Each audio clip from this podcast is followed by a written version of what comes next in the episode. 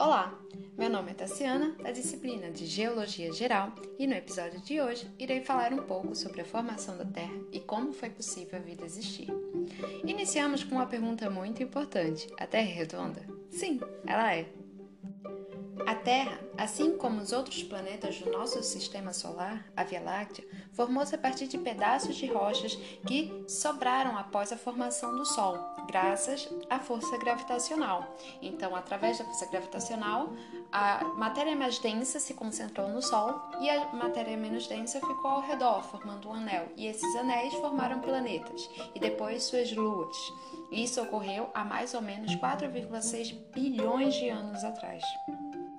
No início, depois de ser formada, essa Terra redonda, ela era uma massa de matéria magmática, ou seja, muito quente, era um magma, igual ao núcleo atual da Terra, que durante milhões de anos foi resfriando.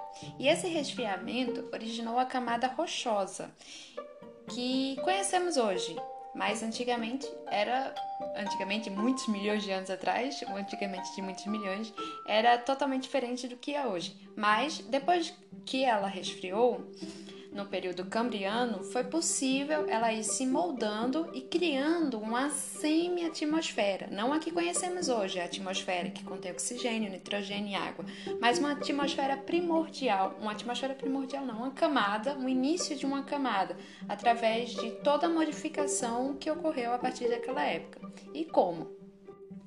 Depois de milhares de anos, a Terra resfriando, ela ficou com uma camada ao redor dela composta de gases composta por metano, vapores de água, hidrogênio, amônia, e ela não continha uma camada protetora, ela continha esses gases ao redor dela. No entanto, ela era bombardeada é, constantemente por raios ultravioleta, já que ela não tinha essa camada é, de proteção igual temos hoje.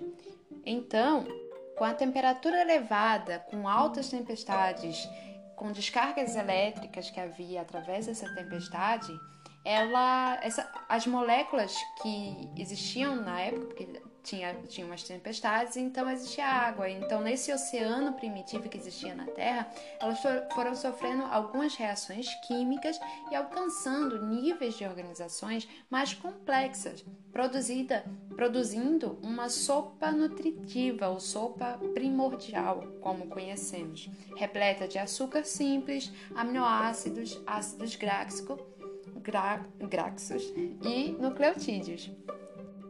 Depois, mais alguns bilhões de anos, surgiram os coacervados. Apesar de dos coacervados não serem considerados de fato organismos vivos, eles tinham uma membrana que lembrava a membrana citoplasmática.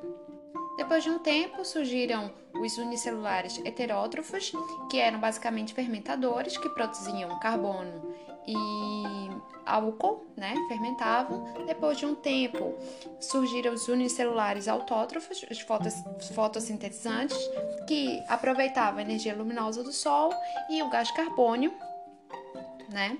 E sintetizavam moléculas mais complexas com esse consumo químico de energia.